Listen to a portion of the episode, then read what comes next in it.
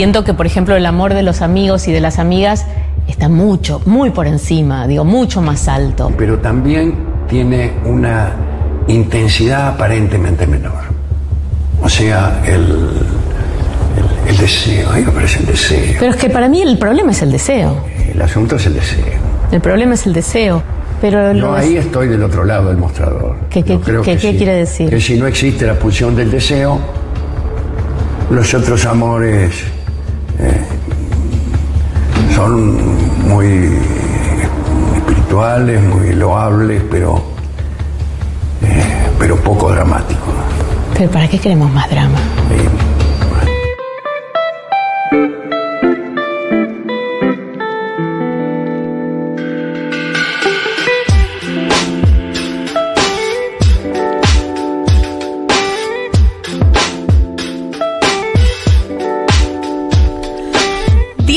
Eh, y 28 en la República Argentina y estamos acá con nada más y nada menos que Julieta Ortica, Hola. Hola, hello. eh, que nos estaba contando fuera del aire que De era... todo hablamos ya fuera. Ah, del no, pues de, un- de unos grados de intimidad. eh, Siempre lo mejor, ¿viste? Pero una de las cosas que podemos compartir es, es la primera vez que estás en Futurock. Es la primera vez que estoy en Futurock. ¿Y cómo se ve todo? Se ve todo súper. No sabía dónde era, hoy pregunté dónde era, es Al- Almagro. Almagro. Almagro. Almagro. Almagro 100%. Y también pregunté si, si se, se salía por streaming, me dijeron que casi nunca. No, streaming nunca. Bueno, streaming yo le llamo a. Está mal, está mal A veces usado se, el término. se graba la imagen. O sea, el otro día buscando, yo soy muy de. Yo consumo casi todo lo que consumo, lo consumo por YouTube. Bien. Busco todo el tiempo información. Me voy obsesionando con distintos temas y personas. Tipo, muere Ginero O'Connor y veo todo lo que hay sobre Ginero O'Connor. Algunas cosas ya las vi, otras no. Y así, no sé cómo llegué.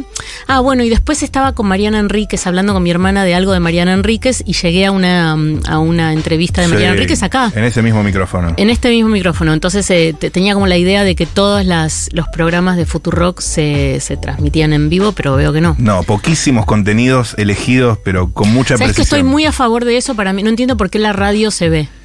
Estoy muy en contra. Eh, Qué debate, ¿eh? eso es el debate que nos debemos como o sea, el streaming es el streaming, pero no entiendo por qué la radio se tiene que ver. Claro. Y aparte uno ya, a mí, para mí la gracia antes de ir a la radio era justamente de, mira, voy casi en pijama porque acá lo que importa es lo que tengo para Claro. decir y sin embargo ahora es casi como ir a, es un estrés, es ir a la tele. Y ni hablar cuando hay tipo camaritas fijas colgadas del que, que te captan la pelada, ahí, ¿viste? Es que esas son las O que sea- tiene eh, la radio, viste, como eh, la, la radio que sale por dial. Eh, nosotros también somos una radio, pero no salimos por dial. Pero bueno, eh, la de la negra, ¿cuál es?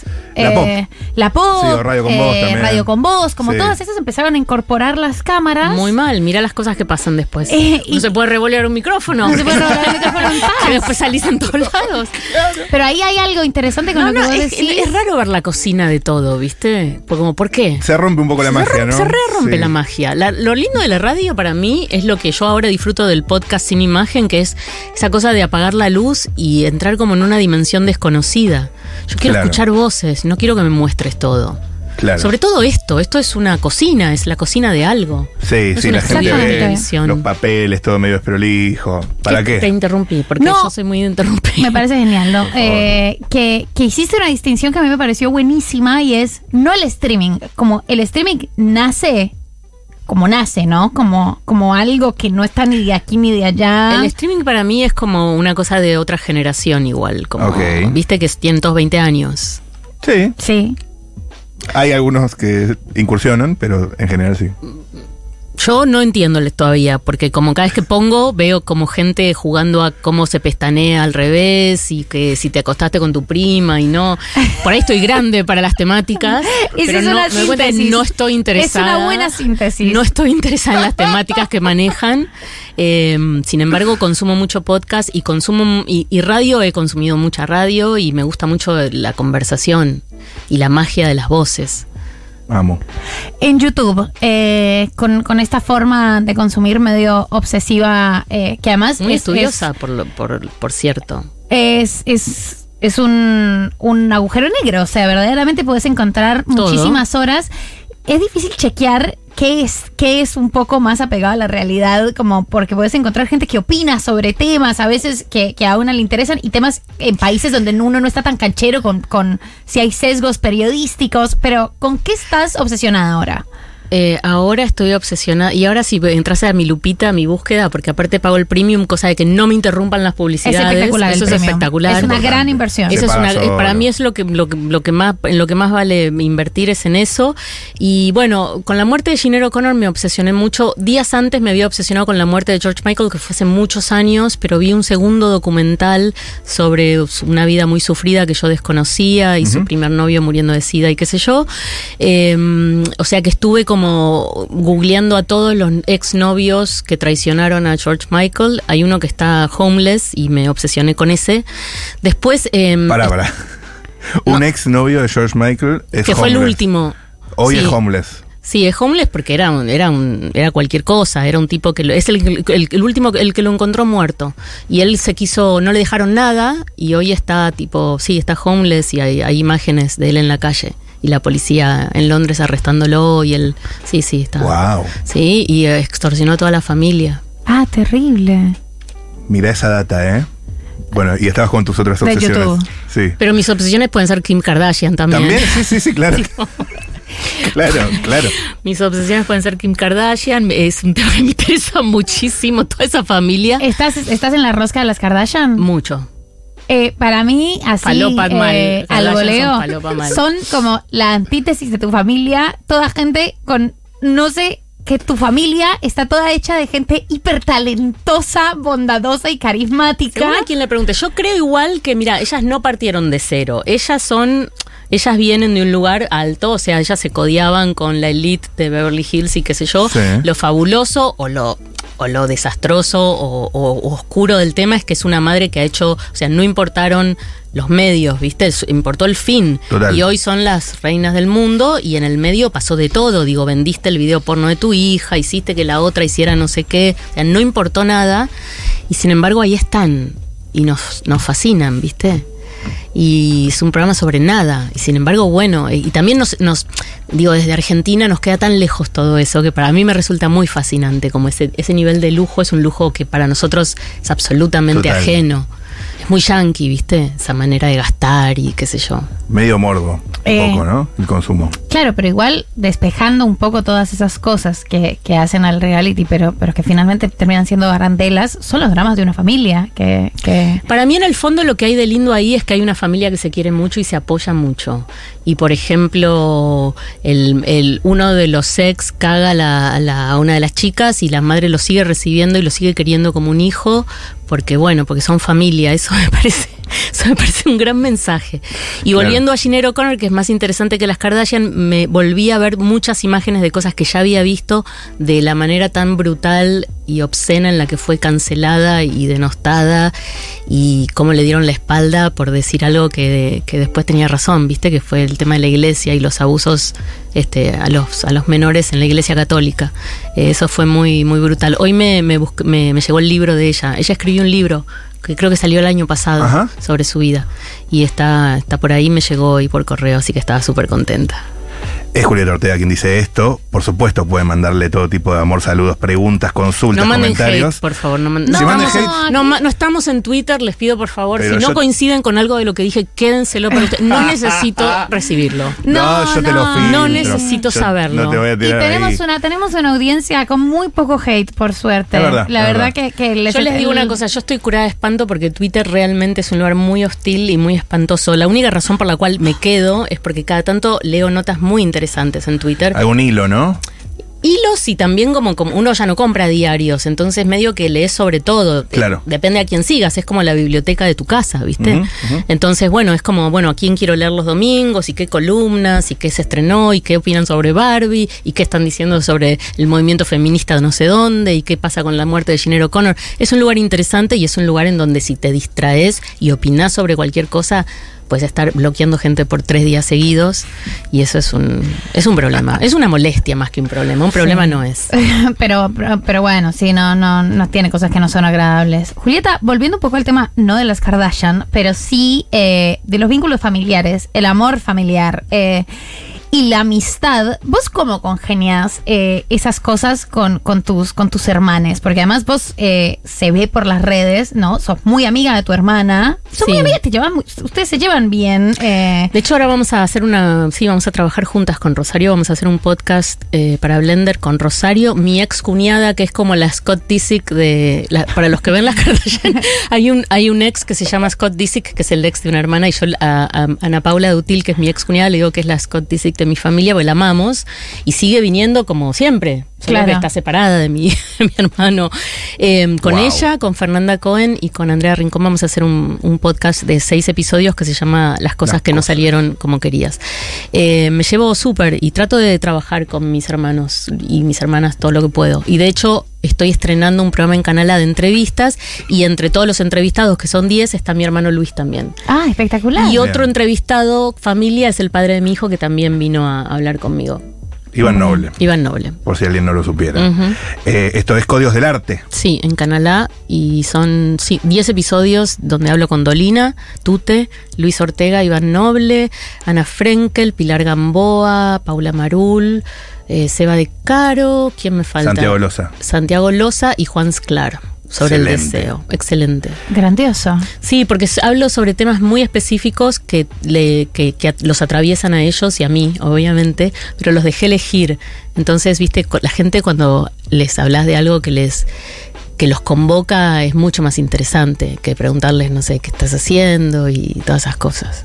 Y por nombrar los proyectos que tenés en puerta, estás grabando este mes un episodio del ciclo Prócer. Sí, voy a hacer de Juana Zurduy. Ay, Wow. qué lindo hacer de Juana Sur, muy Estoy- emocionante. mi- ahí mi búsqueda en YouTube eh, no Está- trajo ningún resultado.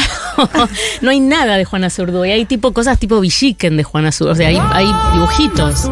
Claro. Y esta canción. Claro. Gran dibujito. El que estás mencionando es el de, el de Samba. El de Samba. el de Samba nos, nos mostró a una Juana Zurduy. Pero eso es todo lo que encuentro sobre Sí. Juana Zurduy. Eh, sí, es un personaje como del que no encuentro nada, entonces está todo ahí en, en mi imaginación. ¿Y por dónde va esa búsqueda?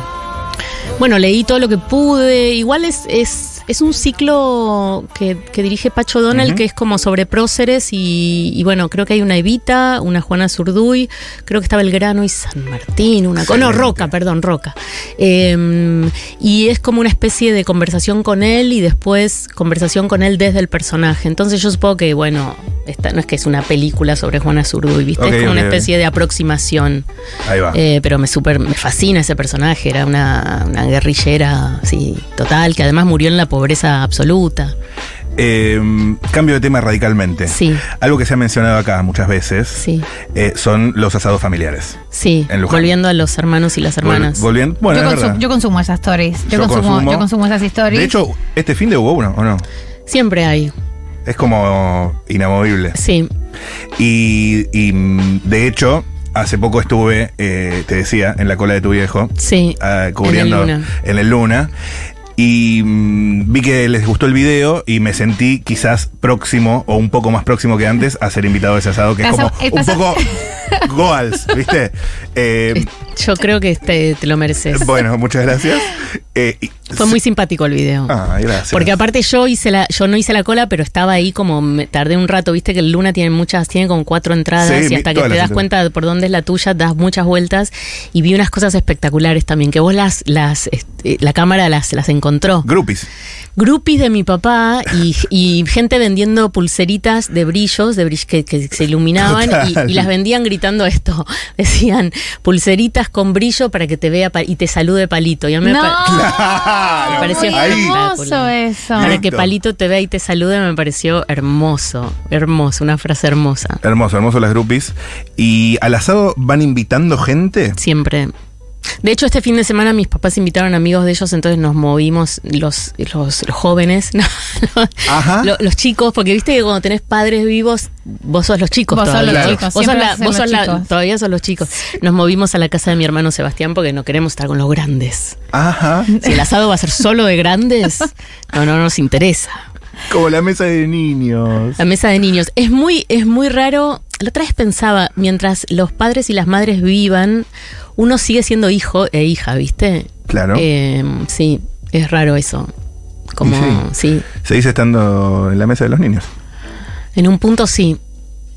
Sí, Y- aún teniendo niños ya uno, eh, como que debe, y debe ser muy, hace poco una muy amiga mía, Leticia Brediche, la nombro porque bueno, la conocen, Saludos, se le Leti. murió su, su papá y me acuerdo que me llamó y me dijo, es la sensación más rara de mi vida, no, no tener papá.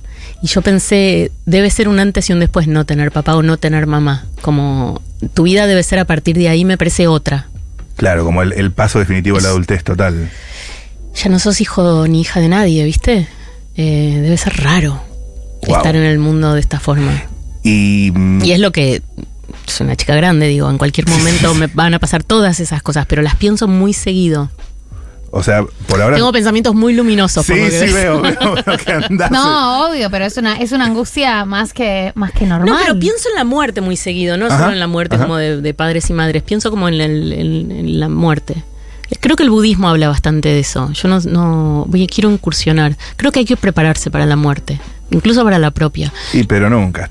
Pero mira, yo vi un documental de, mm, de Harrison, seguro lo vieron, es ese de dos partes que dirigió Scorsese y en Mm. la segunda parte habla Olivia, su última mujer, y ella en un momento dice, vieron que Harrison estuvo enfermo mucho tiempo antes de morir, y ella dice en un momento, él se preparó para, él se preparó para morir. Él hizo todo lo que tenía que hacer para morir en paz. Yo vi y dije, wow, lo vi hace muchos años y dije, wow, claro, esto es lo que hay que hacer. Si es que se puede hacer algo, esto es lo que hay que hacer. Claro, qué idea que tranquiliza esa, como que, que existe, que, que, No que- te puede agarrar tan desprevenida, ¿viste? Debe, debe, debe haber un trabajo que se puede hacer para irse más tranquilo. ¿Es algo en lo que pensás recientemente o es algo que pensaste toda Desde la que soy chica. Ok, claro. lindo, che. Un perfil. Para- como para levantar ahí Ah, bueno. Siempre tuve pensamientos muy serenos. Muy sereno, muy chica, tranquilo. sí. Las. Kardashian y- Las Kardashian sí. y la muerte. para poder, para poder compensar.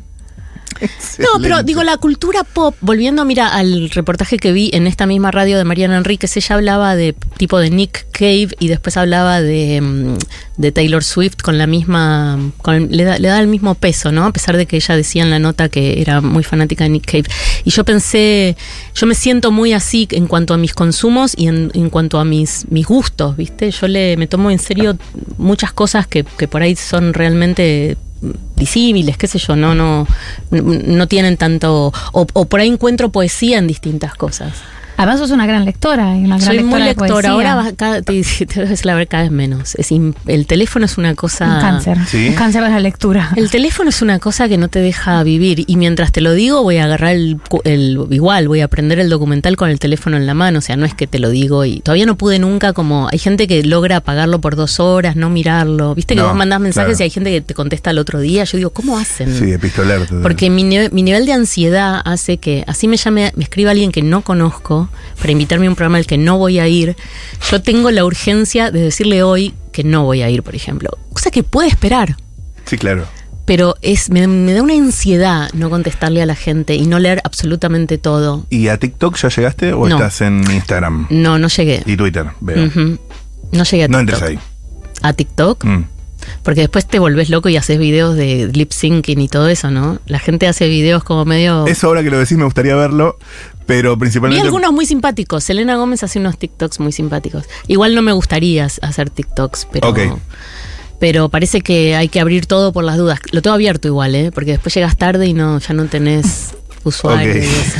Pero además de, de, de la actuación. No, lo voy a hacer ahora. Sí, voy a chequear acá mis notis.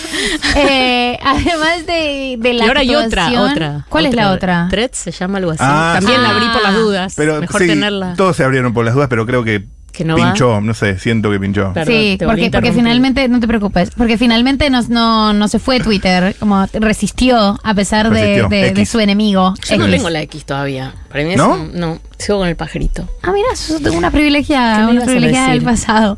Eh, además de, de la actuación, ¿en algún momento te gustaría escribir? No sé si me atrevo, creo que primero iría a un taller de escritura. Estoy siempre coqueteando con esa idea. Sí, me gustaría ir a un taller de escritura. No todos los. ¿Vos, vos fuiste a talleres antes de escribir? No, yo soy muy mala en los talleres. Soy ah, viste, soy pues mala yo conozco mucha talleres. gente que, que escribe muy bien y no fue a talleres. Y otros que sí. Y que los recomiendan mucho. Pero quizás la experiencia uno a uno Sí, eh, es está buena. La, la clínica de, de obra. ¿Eso sí lo hiciste? Sí. ¿Con quién? Y, eh, con Marina Mariage. Ah, mira, la Y- sigo en Twitter. es, es muy genial y me sirvió, me sirvió un montón. Pero bueno, porque por ahí te da una, una timidez de, de taller. No, cero me da. Yo hice terapia de grupo con Tato Pavlovsky y, y 15 personas más. Imagínate Guau. que timidez no me da. Y, pero por una cuestión de tiempo. eh, Tenés que tenés que tipo, es, es eh, psicoterapia eso, tenés que actuar tu, como tu pelea con tu madre de ayer eh, en el medio de la, de la rueda de todo el mundo. ¿Hace cuánto fuiste a eso? Muchos años antes de que Tato muera. Tato murió. Pero imagínate qué vergüenza no tengo. ¿Y vos actuabas discusiones? eh, eh, Actuaba todos, todos actuábamos todos. Y cuando fui el primer día, vi de qué se trataba y a la salida le digo a un pibe que estaba ahí, le digo, che, me da un poco de cosa esto, porque si yo actúo algo de mi familia, como que capaz que algunos saben quién es mi familia, me dijo, no te preocupes porque nada de lo que vos actúes y digas que pasó, pasó. Esto es como on acid, me dijo, me dijo esa frase, me dijo, es como en ácido. Esto es tu versión de cómo fueron las cosas y tu versión de cómo fueron las cosas no es como fueron las cosas. claro. Ah, buenísimo esto.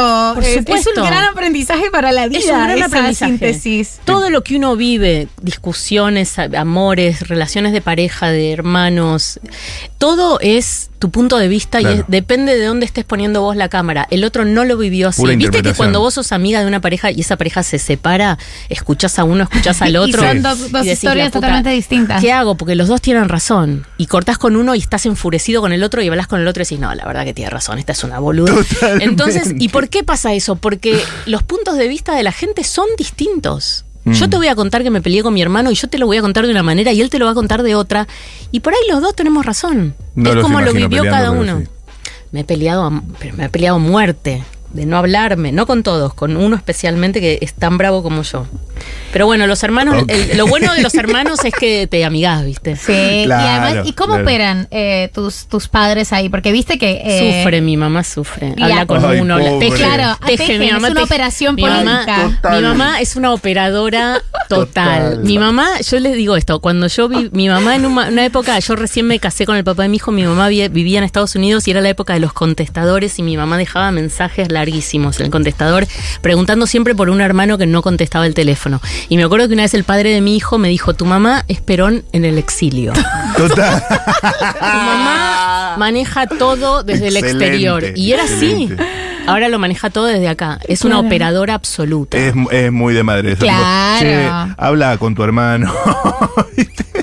Y después hace una cosa que para mí es muy hermosa, que es hablar con tu hermano que se acaba de separar, hablar con tu hermana que está triste, Sí. eh, hablar con tu hermano que cumplió años ayer y no lo llamaste. Como que eso me parece re lindo y yo un poquito lo heredé y ahora lo hago yo con el resto de la familia. Qué fuerte eso.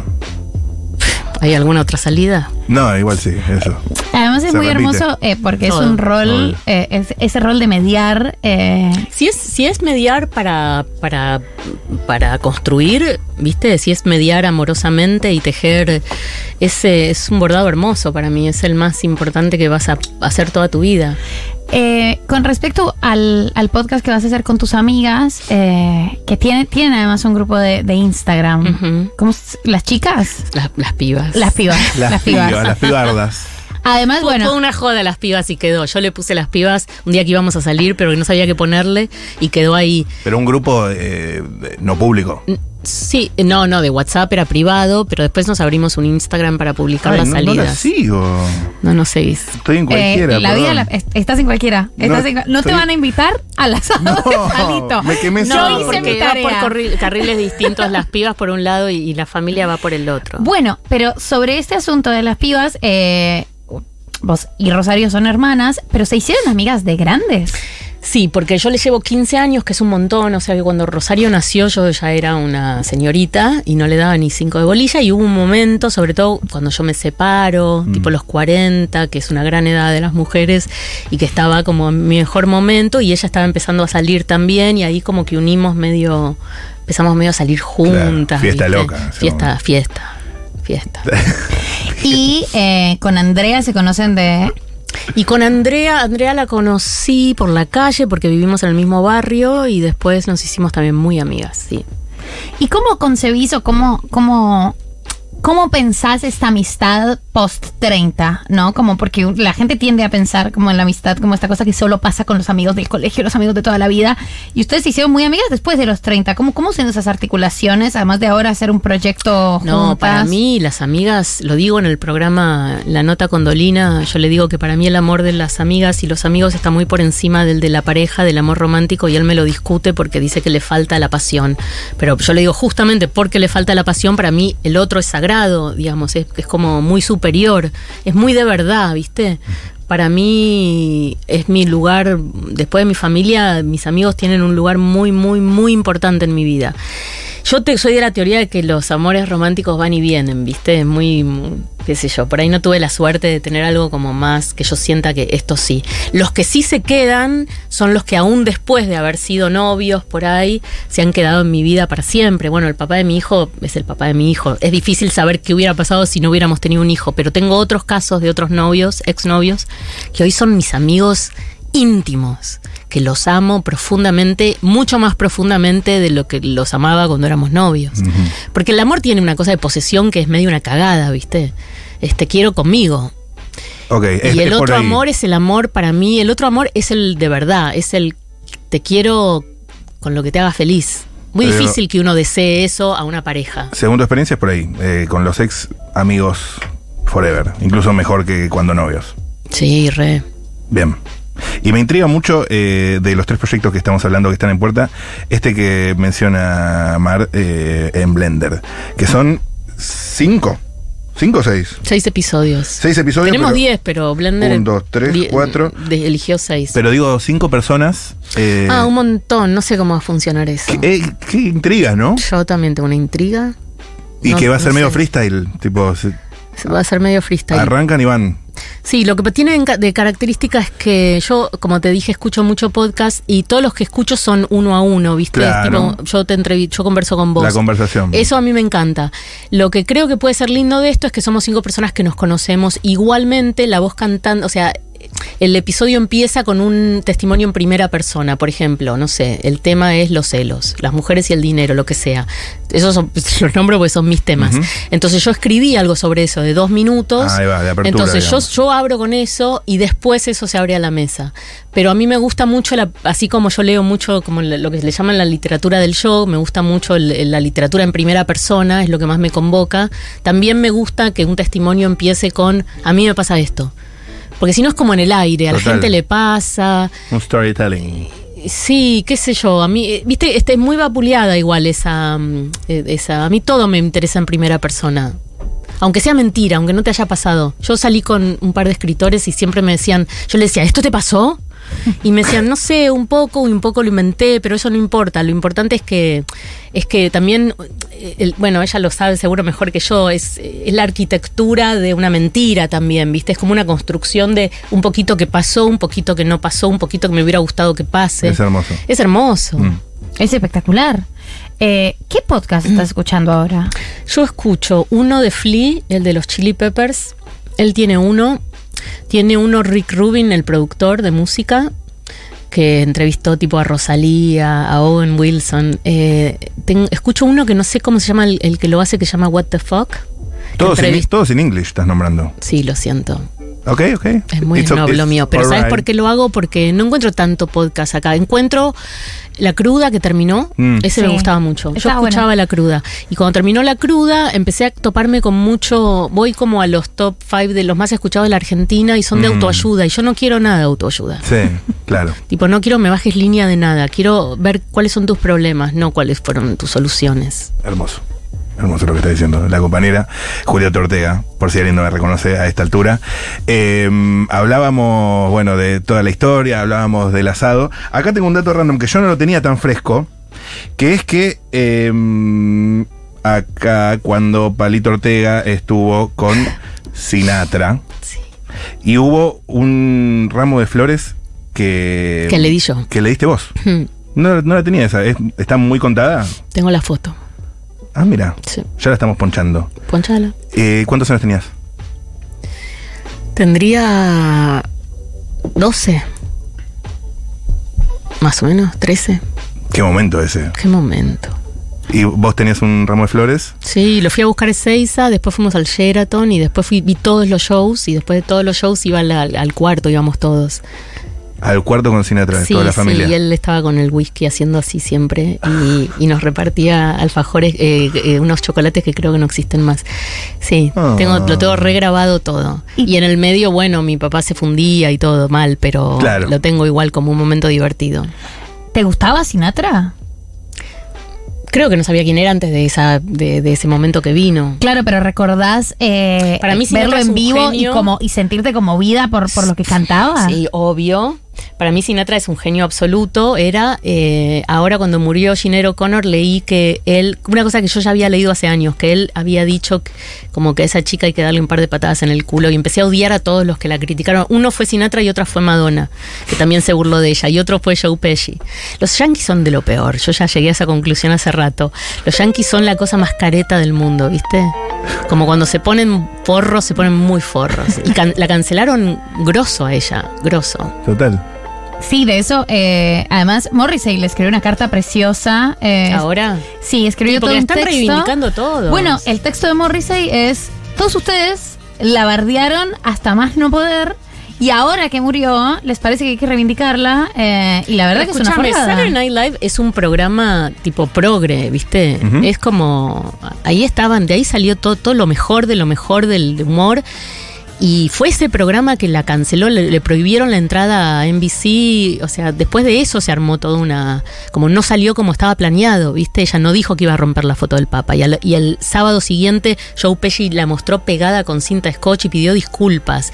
Y Madonna hizo un chiste. Y Sinatra dijo hay que darle patas en el culo. Y no la consumió nadie más. Y se fue a una cosa de Bob Dylan y la abucharon. Me hizo acordar a cuando. ¿Se acuerdan cuando Brando gan- gana un Martín Fierro? Un Martín Fierro. Un Oscar. bueno, Está bien, bueno. Argentina, Argentina. Vale más el Martín Fierro para mí, ¿qué querés que te diga? ¿Se acuerdan cuando Ventura le entrega el Oscar? No, ¿se acuerdan cuando, ¿se acuerdan cuando eh, que, eh, eh, en un momento... Hace Excelente. calor acá, chicos, me bajó la presión.